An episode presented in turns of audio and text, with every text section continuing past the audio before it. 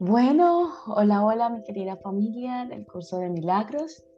Eh, una vez más nos encontramos hoy muy juiciosos estudiando cada capítulo que nos trae el libro, eh, tratando como de, de delucidar, de entender, eh, de desminuzar, podríamos decirlo de alguna manera, para poder ir integrando poco a poco cada aspecto que tiene que tiene este libro, eh, cada una de las tareas y toda la información y todas las enseñanzas pues, que, esto, que esto guarda, ¿no? Y que seguramente en la medida en que nosotros lo desglosemos y, eh, como lo dicen en España, destripar el libro, algún compañero decía como vamos a destripar el libro del curso. Es una forma también de, de decir, bueno, vamos a desglosarlo y, y, y poder saber qué se encuentra detrás de esto, poderlo entender y, eso nos facilita nuestro proceso de integración para poder llevar este, estas maravillosas enseñanzas eh, a la práctica. A veces pareciera muy, muy difícil de comprender, pero cuando uno lo mira con lupa, cuando uno se detiene, digamos, a observar cada página y repetirla y, em, entregarnos en manos del que sabe, nos va, nos va ayudando a, darnos cuenta que es más sencillo, que es, realmente es un libro muy sencillo, pero a raíz de que vivimos en un, en un mundo de niveles, en el mundo del ego, en el mundo dual, donde no concebimos nuestra, nuestra mente uno, que se nos es imposible eh, de pronto realizar eh, o, graficar en nuestra mente que, realmente estamos todos interconectados. Digamos que poco a poco esta interconexión o esta el concepto de unidad se ha venido trabajando eh, desde las diferentes eh, culturas o religiones o mm, filosofías, pero aún así todavía no, no, no podemos dimensionar qué es lo que significa esta mente uno pero poco a poco vamos a ir integrando todo esto y vamos a ir entendiendo de qué se trata esta mente uno, que nos facilitará pues también al mismo tiempo em, pues poder alcanzar este sueño feliz que nos habla el curso de milagros, que en algún momento también lo hablaremos, de qué se trata este mundo feliz. Muy bien, entonces acá tenemos un par de estudiantes que, que nos acompañan. Y, bueno, antes de comenzar con nuestro capítulo 9, la aceptación de la expiación, como siempre nosotros lo hemos venido haciendo, nos ponemos en manos de nuestro maestro interior, de nuestro guía interior, nuestro guía espiritual. Aquí en el texto eh, lo llaman el Espíritu Santo, porque nos vamos a entregar a esta parte santa de nosotros eh, puesto que tenemos nuestra mente partida en dos, una dual y otra que está ligada con nuestra mente uno. Entonces nos vamos a, vamos a entregar nuestra mente completamente a nuestro guía interior, a nuestro, a nuestro Espíritu Santo, a esa parte de nosotros. Así que, bueno, les dejo libremente, César y Francis, quien nos quiera acompañar a, entregar o ayudar a entregar esta clase, nuestra mente.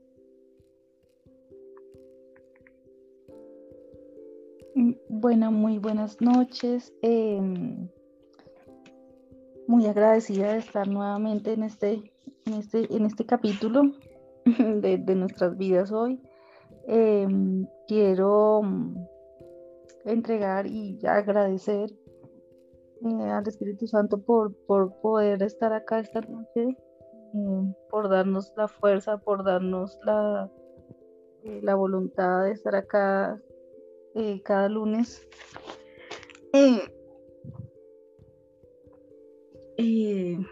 reunidos para, para, para, tratar de entender un poquito más y, estar muy más cerquita de Dios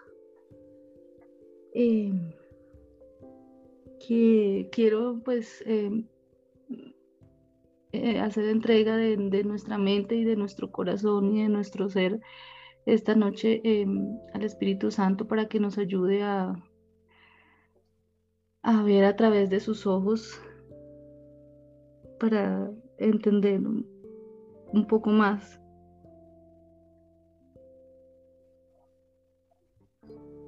Muchísimas gracias, Francis. Entonces unimos nuestra mente y entregamos nuestros pensamientos al Espíritu Santo y que sea el que nos guíe. Muchas gracias. ¿Qué tenemos que aprender hoy? Muy bien. Bueno, ¿cómo vamos con el capítulo 9? ¿Quién quiere comenzar? Habíamos quedado en que hoy pudiéramos conversar acerca de aquellas cosas que, que más se nos facilita como entender de este, de este capítulo, ¿verdad? Por supuesto, si también hay, dudas importantes, pues las podemos abordar también aquí en este espacio. ¿Cómo les fue y quién comienza?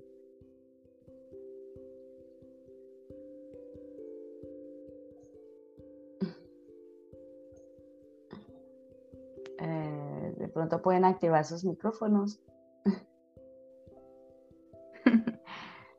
Sí, es eso, es eso. Bueno, yo lo que... tiene los primeros. ¿Cómo? Ah, Franci tiene los primeros. Ah, bueno. No, César era al revés. Yo tenía los últimos.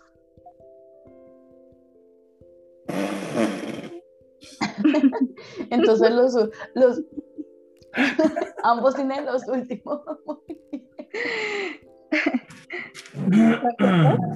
¿Te acuerdas que habíamos dicho que te habías dicho que del 1 al 5 y después dijimos que como son 8, entonces yo hacía del 5 al 8, pero, pero no importa, podemos, igual es el mismo capítulo, hablamos de lo mismo, ¿no? Eh, Muy bien, tienen cero. Clase. Ay, Dios mío. Este capítulo 9 sí hay una, hay una resistencia. como bastante. Hay una resistencia a la, a, la, a la, expiación. Eso nos está diciendo que resistentes estamos a aceptar la expiación. Hay algo que no queremos ver de acá. Hay algo que no nos resiste.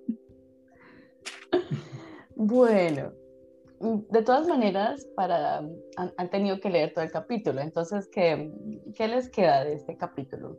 ¿Cuáles podrían ser las aplicaciones prácticas que nos da este capítulo dedicado a la aceptación de la expiación.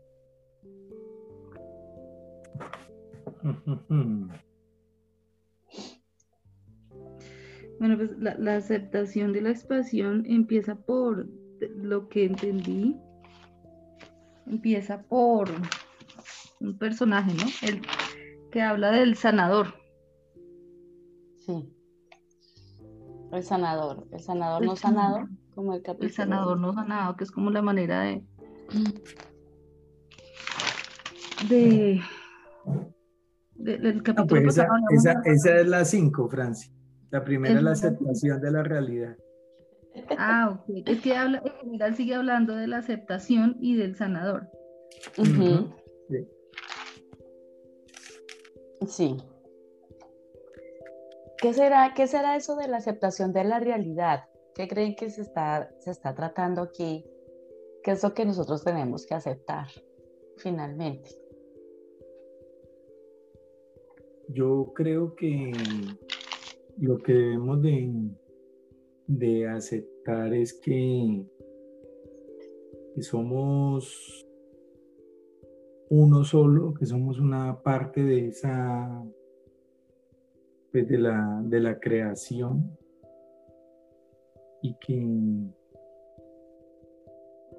y pues que igual tenemos pues ese, ese mismo poder, somos co-creadores de, de, la pues de todo lo que, lo que nos pasa.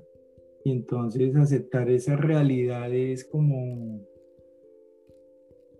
pues como su palabra lo dice, aceptar las cosas que, que suceden cotidianamente, porque son como son y están sucediendo para, para ayudarnos a, a, ese despertar y volvernos a encontrar con la unidad.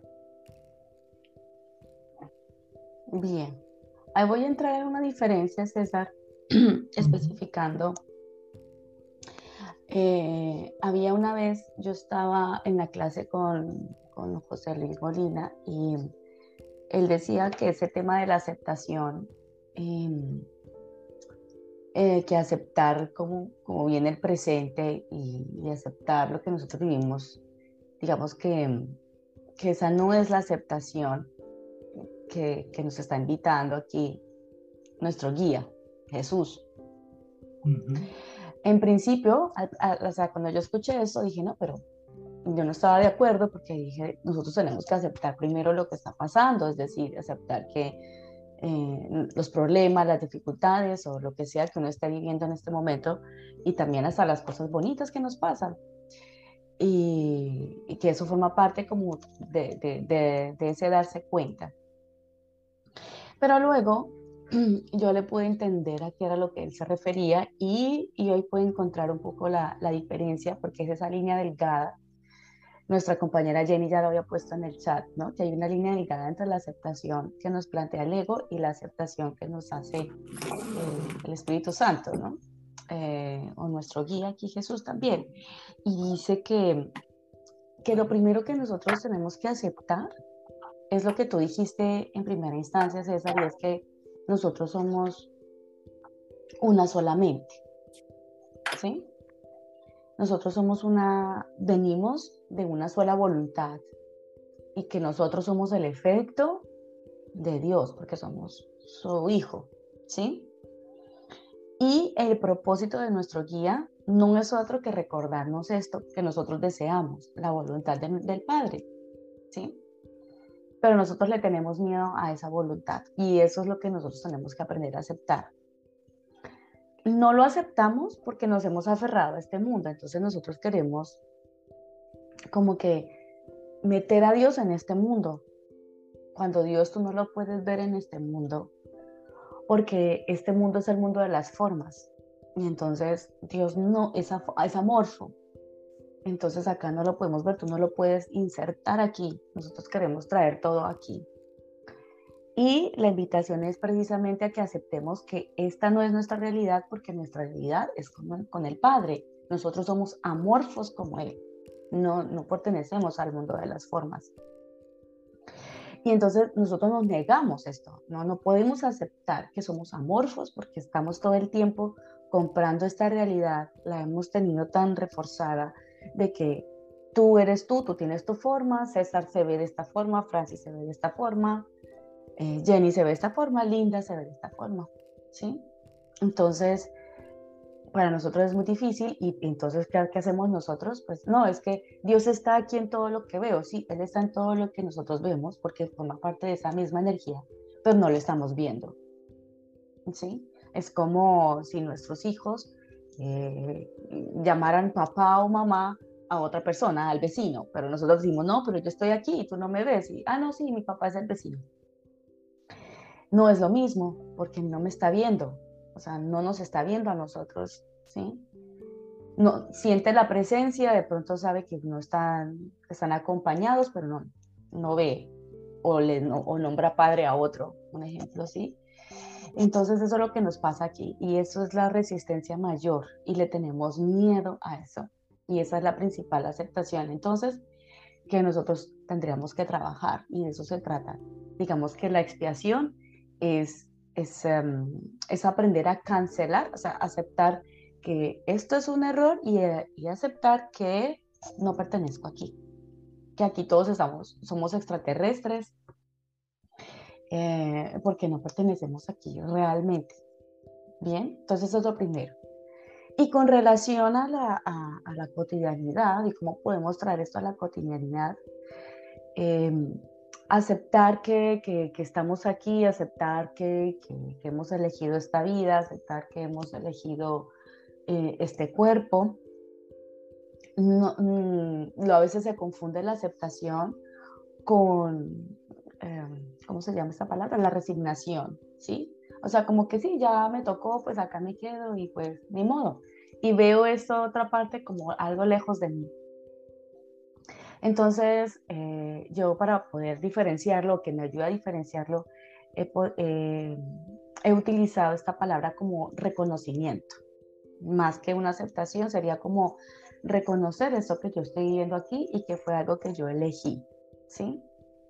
Pero tengo que aceptar que esta no es mi realidad, pero que mientras yo esté aquí, eh, tengo que aprender a reconocer em, que esto, que yo misma, por ejemplo, en este caso, eh, decidí o hemos decidido ser causa de todo lo que nos pasa afuera.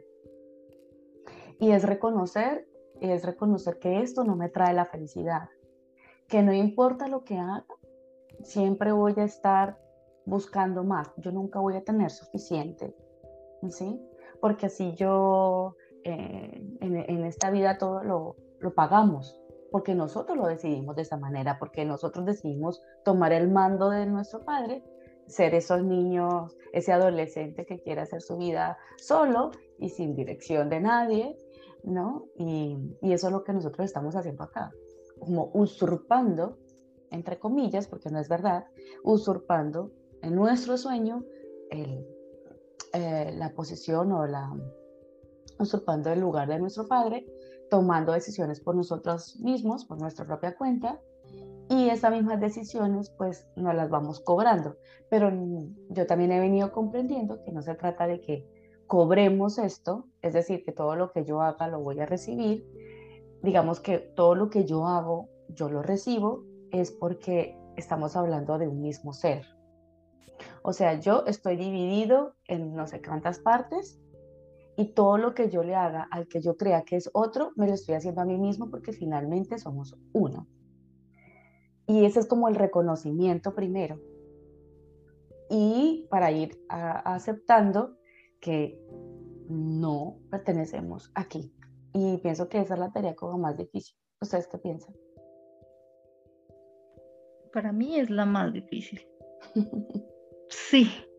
Eh, hoy precisamente, hoy en la tarde estaba en ese, en ese, bueno, en estos días he estado tratando de hacer el trabajo así, mental. No, esto, esto no es real, pero entonces sin, sin, sin caer uno en la apatía, porque me parece a mí como, bueno, no siento nada, esto no es real, esto no es mío, y dejar que pase, no sé qué, pero entonces se vuelve uno como, no, pues tampoco, porque sí, sí lo siento, aquí estoy, sí lo vivo, sí me duele, no. Claro. Entonces es un tema complicado. Sí, sí, porque podemos caerlo, como tú, lo que tú dices, en la negación de todo, ¿es cierto? Y en el curso dice, no se trata de que tú, o sea, por ahora, voy a, voy a rebobinar un poquito hacia atrás, por ahora es que nosotros haga, estemos haciendo el trabajo de conocer a Dios porque le tenemos miedo, ¿sí? Inclusive aquí comienza esta parte, esa primera parte.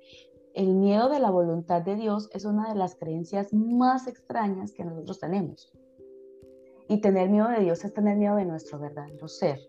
Entonces, como le tenemos, pues, terrible, un temor terrible, pues entonces tenemos que ir desvaneciendo este, este temor, ¿sí? Pero no lo vamos a hacer negando ya toda esta realidad, ¿sí? Y ahí donde está esta línea delgada y es reconocer primero que, que esto que está aquí, cómo lo estoy viviendo, y en esto radica, digamos, en parte aceptar que estoy aquí, elegí esto, pero que esta no es mi realidad.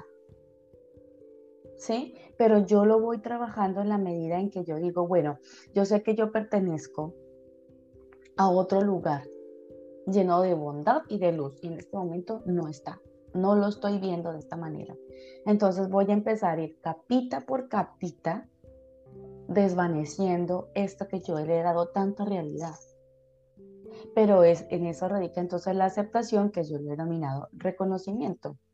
¿sí? Acepto que esta es lo que yo lo que yo he construido ahora, o sea, reconozco que esto es, pero tengo que aceptar que esto no es así. Y, y por eso al principio, cuando en los primeros capítulos, no sé si en el primero o en el segundo, que nos, nos dice aquí Jesús, tómame de la mano y vamos juntos a, a rehusarnos a ver en el otro lo malo. Únense conmigo en esta jornada de rehusarse a ver que este mundo está lleno de maldad, no porque no veamos la maldad, sino porque ese no es el Hijo de Dios. El Hijo de Dios no puede ser maldadoso. En ese sentido, digamos, es como oponerse a eso, es rehusarse a eso. Pero yo tengo que ir capita por capita, lo que, lo que me genera aquí el vecino, lo que me genera mi pareja, lo que me genera mis hijos, con ese sentimiento, con esa emoción, yo voy trabajando para ir mirando la causa de cada cosa que me está generando eh, sufrimiento para empezar. Uno siempre empieza por el sufrimiento. Entonces voy a ir mirando en qué momento yo tomé esa decisión equivocada, ¿sí? Porque como hijo de Dios no puede ser posible que esto esté pasando, ¿sí? Pero me está pasando. Entonces, si está pasándome es porque yo lo decidí en algún momento. ¿Y cómo lo decido? ¿Cómo decidimos? ¿Me recuerdan? ¿Cómo nosotros decidimos?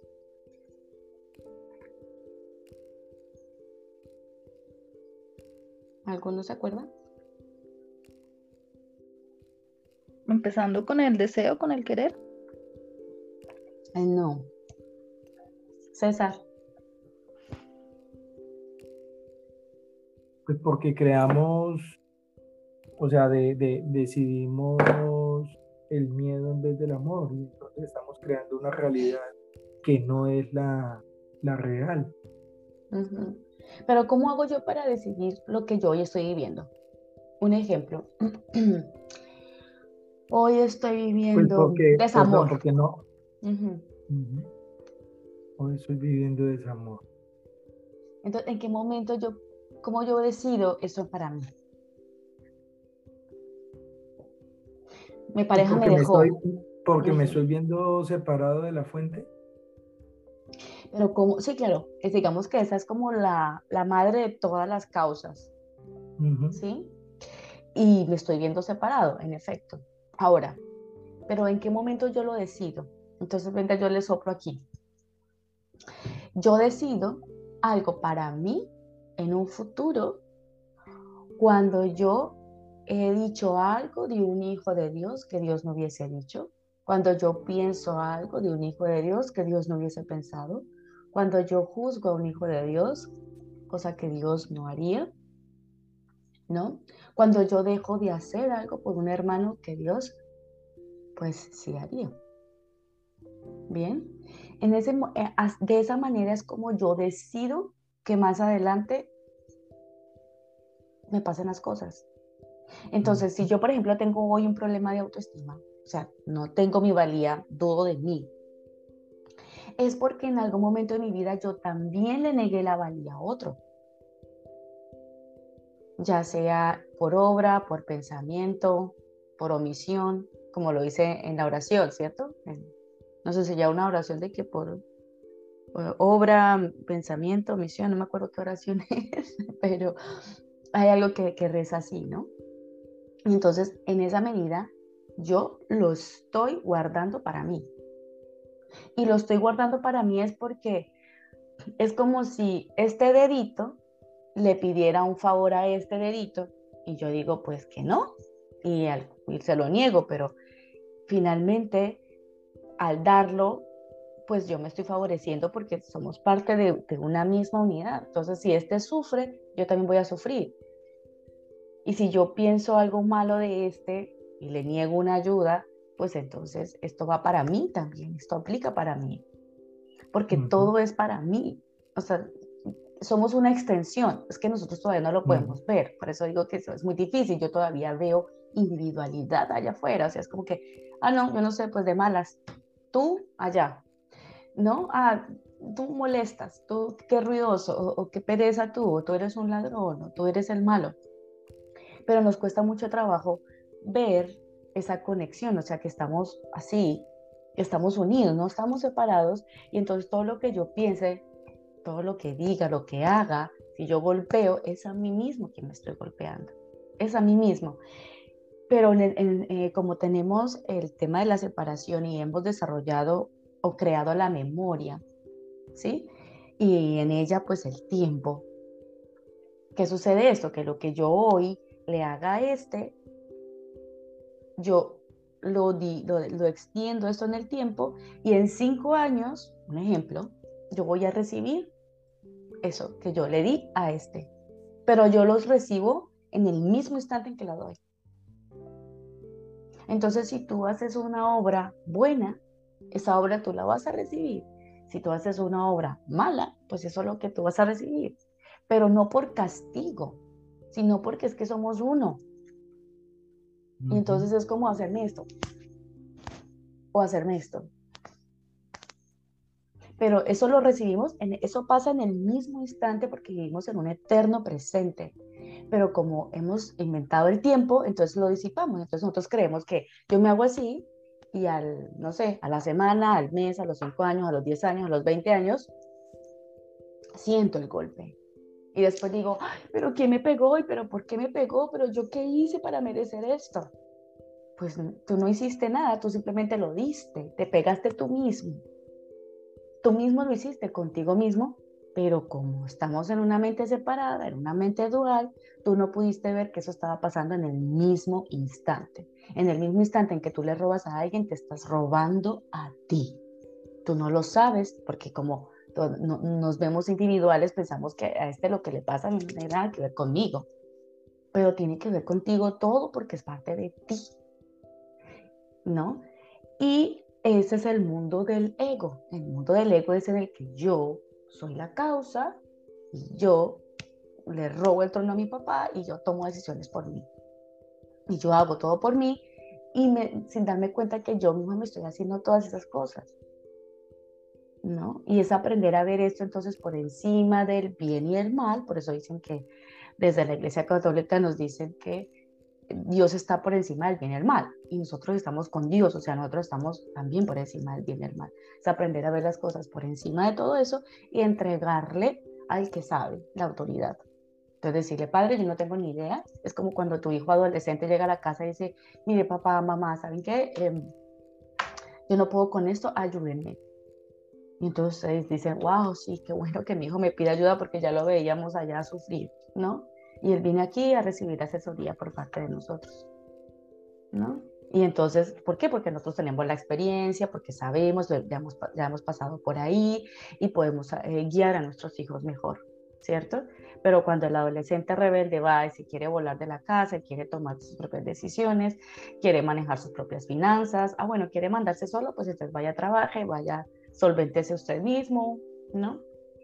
digamos que ese es el papel que nosotros estamos haciendo, ejecutando aquí, ¿no? Yo mismo con esta independencia, pero darnos cuenta que formamos parte de una unidad, que todo lo que yo le haga al otro, me lo estoy haciendo a mí mismo y eso está ocurriendo en el mismo instante. Que por tema de, insisto, como hemos creado el tiempo, pues lo ponemos más adelante.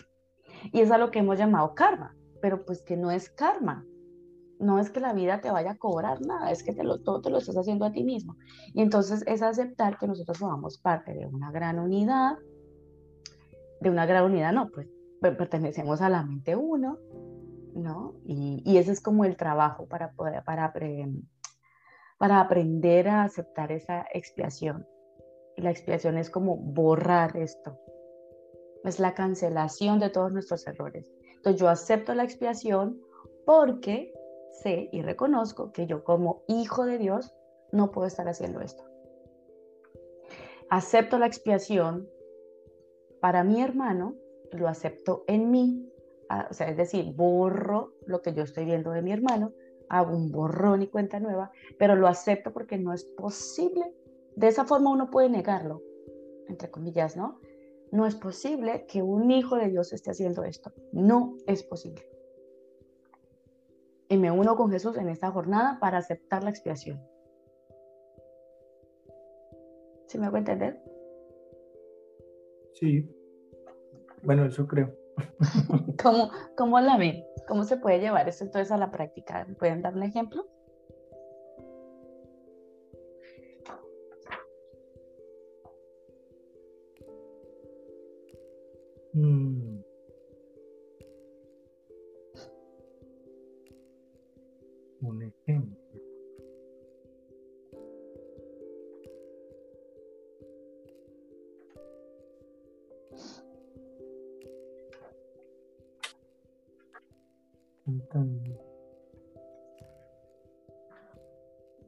La llaman a una amiga, Franci. Pido ayuda. El 50-50, por favor. yo, yo no estaba pensando mucho en eso en estos días precisamente por un tema que me ronda la cabeza y es el tema de la, de la escasez. Entonces he, tratado como de, de, entregar eso, pero pues no sé, claramente a veces lo hago mal porque lo hago como por, ay, no quiero seguirlo sintiendo, ¿sí? Ajá entreguémoselo a alguien, lo que sea, como sea, para lo que sea, pero, pero ya no quiero seguirlo viviendo. Entonces, pero mm, sé que se puede hacer, se, debe empezar como con temas más puntuales y como con un pensamiento más como de conexión a Dios, como de entregar el, el peso que no, que no puedo cargar, pero pues también hay que entregarlo con la intención. Porque a veces no, no, no funciona bien si uno no lo hace con la intención que debe ser. digamos, queriendo eh, no, no, no solo no tener más escasez, sino no verlo así, sino... Eh, bueno, entiendo yo que cuando uno hace una expiación o una entrega, pues se hace eso, precisamente entregándoselo a Dios como aceptando que este mundo no es real y que esa carga que yo tengo no es real. Entonces, te la entrego como una manera de tributo a, decirme, ayúdame a verlo de otra manera, porque sé que no es la manera correcta. Pero a veces uno lo hace como, ay, no, tome, quítemelo de encima porque no, chévere andar sin eso, pero no con la intención que realmente es. Sí. No, no, es ese, no ese es el objetivo, porque Dios dice que Él no te puede quitar el dolor que tú mismo decidiste porque estás decidiendo por el dolor. Hasta que tú no decidas otra cosa, no te la puede quitar. Él no le puede quitar nada a su hijo, porque eso es el libre albedrío. Por el, por el libre albedrío. Él no le puede quitar nada a su hijo. Entonces, tú te estás decidiendo por la carencia y no solo tú. Yo también me decido por la carencia. Todos nos hemos decidido. Todos somos carentes acá porque desde que uno cree que está por ahí solo votado en la vida, uno ya está carente. O sea, uno ya se siente carente y esa es la culpa, ¿no? Entonces, em, claro, pero yo entrego mi carencia, pero, tú, pero si nosotros estamos todo el día decidiendo por la carencia, el padre va a decir, pues no te la puedo quitar, tú no decides otra cosa. Entonces tú tienes que mirar es de dónde viene la carencia, entonces ahí ya viene la individualización. Digamos que aunque formamos parte de una mente uno, sí hay nuestra mente está dividida y entonces individualmente cada, cada mm, parte de, cada, de esta mente que se cree dividida, tiene que ir poco a poco solucionando sus propios asuntos, pero dándonos cuenta que nosotros formamos parte de una unidad, pero cada uno tiene su tarea, ¿sí? Y la tarea de cada uno es en relación con el hermano, o sea, yo puedo eh, eh, entregar mi carencia en la medida en que yo primero hago el trabajo y es a quien yo declaré carente. ¿En qué momento en mi vida yo tomé esa decisión equivocada? ¿En qué momento yo dije algo de un hijo de Dios que Dios no hubiese hecho? Perdón, que dicho, ¿no? Entonces, ¿en qué momento dije que este, esta persona era carente? ¿En qué momento yo, o sea, declararlo significa haberlo juzgado o haberlo interpretado o haberlo significado? Entonces, si yo voy a, a, mi infancia y resulta que en mi infancia yo viví múltiples carencias, entonces yo compré esto para mí, pero yo signifiqué de que la vida tiene que ser carente. O la vida de la mujer tiene que ser carente porque yo vi a mi mamá carente y la interpreté de esa manera. Entonces yo tengo que quitarle, cambiar de opinión con relación a mi mamá o con relación a las mujeres, porque ella es el símbolo de la mujer, o en relación a los hombres. Yo compré esto de mi papá, ¿cierto? Yo interpreté a mi papá carente, entonces ahora yo le quito esta le quito ese significado que yo le di y cambio de opinión con respecto a él. De eso se trata eh, el milagro, es encontrar la causa en qué momento tú hiciste, dijiste, pensaste, hiciste, dejaste de hacer a alguien. Por pensamiento, palabra, obra omisión. ¿En qué momento yo lo pensé de un hermano y ahora? O le hice. ¿cierto? Y aquí estoy viviendo mi carencia y yo la estoy viviendo de manera particular. Todos somos carentes, pero cada uno la vive de la manera dentro de su personalidad, dentro de su máscara, como lo eligió. Y eso es lo que uno va sanando y eso es lo que uno tiene que entregar. Tiene que entregar la decisión equivocada. Y la decisión junto con el hermano. Aquí nos vamos todos de a dos, como el símbolo del arca de Noé. Aquí nos vamos el día dos. O sea, yo sano con mi hermano, bajándolo de la cruz donde yo lo puse. Entonces lo puse en la cruz de la carencia y lo dije allí tengo que bajarlo. Y de esta forma, al cambiar de opinión con respecto a mi hermano, estoy cambiando de opinión con respecto a mí. Y al verlo con ojos de abundancia, me estoy viendo a mí con ojos de abundancia y es cuando le doy la oportunidad a la abundancia a que llegue. Porque es como el padre que tiene todo el banquete en la mesa y el hijo se levanta y dice, yo no tengo que comer y se pone a llorar y el papá dice, pero aquí está, pero el hijo no lo quiere ver, no quiere ver el banquete que le espera y cree que se está muriendo de hambre. El papá dice, bueno, pues hasta que no quieras verlo, yo no te puedo obligar a sentarte a la mesa a comerte algo que tú no ves siquiera. Entonces tenemos que ver la abundancia, pero yo la veo es en el otro. Yo no la puedo ver en mí porque el ego nunca va a poder mirar aquí. El ego no es, Mm, no, no interioriza. El ego no puede mirar hacia adentro. Nosotros siempre vamos a ver las fallas en el otro. Por eso, por eso el dicho que dice que la paja, ¿cómo se dice? La viga en el otro la veo más grande. ¿Cómo es que es el dicho? A mí se me olvidó, alguien me ayuda. Pido ayuda a un amigo. ¿Cuál? ¿Cuál? Con el... fue la... Se fue la señal un poquito, no te escuché. Bueno, ¿hasta dónde quedaste? La paja en el ojo ajeno era lo que, lo que ibas a decir, ¿sí? Como que la paja en el ojo ajeno la veo antes que, la, que el mío, ¿cierto? Algo así, es, ahora sí es que dice el dicho, ¿no? Falta un pedacito. es la idea, dijo el chavo. ¿No? Que yo siempre voy a ver los errores en el otro y esa es la forma entonces que utiliza el Espíritu Santo para decir, mira, es que esto está en ti, sánalo tú. O sea, ese sería un ejercicio que se tiene que hacer constantemente, no, no solo por él, porque cuando uno expía, bueno, uno dice que uno tiene que entregarlo eh, sin expectativas, dejar de pensar en ello, eh, pero esto sí me, he dado cuenta como, como ya es una programación que uno trae, porque es algo que uno se, se, se, mete en la cabeza todo el tiempo cuando está, digamos, en algún momento de su vida, cuando uno ya tiene una, una programación es algo que fue trabajado por mucho tiempo, entonces para quitársela de encima o, o, desprogramarse también es algo que también se tiene que hacer todo el tiempo, no es solo como entregarlo a la expresión, sino, bueno, cada vez que uno vaya, tenga un pensamiento, no, esto no, pues así he tratado de como hacerlo, esto no, o sea, veo abundancia en mi hermano, veo abundancia en mi alrededor, el mundo es abundante, el universo es abundante, tratar de como quitar la, la, la palabra como de la cabeza que uno se le viene todo el tiempo. Pero si no lo ves, entonces tienes que sanarlo porque a alguien lo has declarado carente. Siempre hay alguien en el pasado. Porque lo estás viviendo en el presente, tienes que estar en el pasado. Pero en el pasado, no porque el pasado exista, es porque como hemos creado el tiempo y hemos dilatado, entonces, lo que yo dije de alguien lo estoy viviendo ahorita, pero estamos en un eterno presente. Yo lo dije y lo viví en ese mismo instante, pero mi cabeza cree que fue en el pasado y se quedó guardado en una parte de nuestra memoria. Entonces, nosotros no vamos al pasado, vamos a una parte del archivo que se quedó aquí guardado en la memoria porque todavía lo tengo ahí. Y en eso se trata también soltar.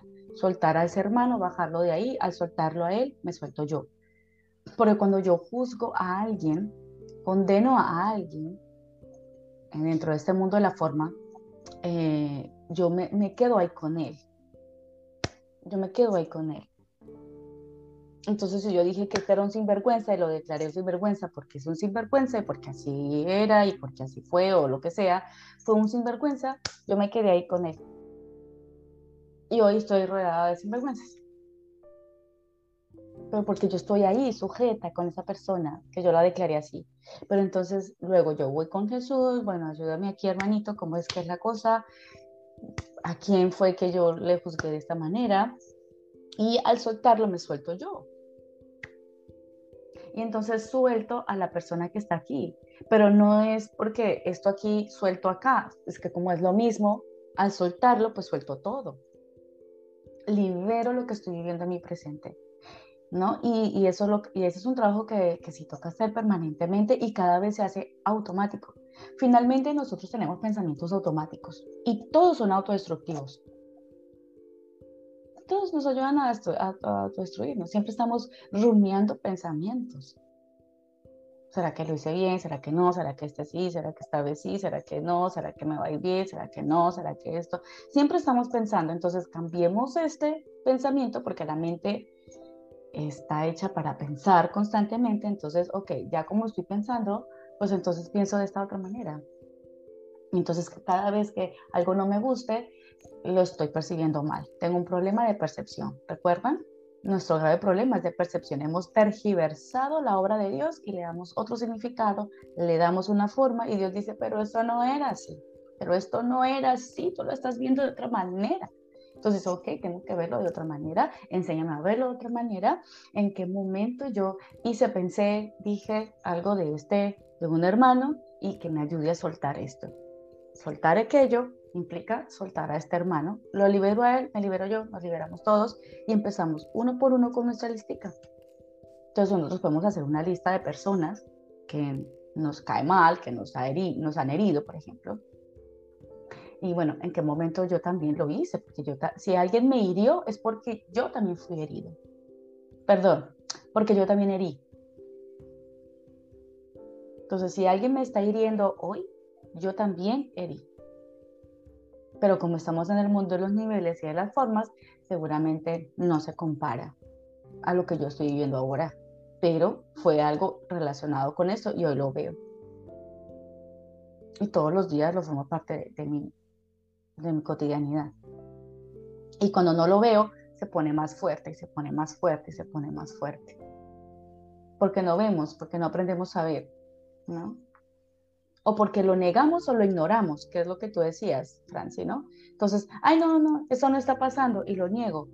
No, si esto te queja, tienes que solucionarlo y ir a la causa.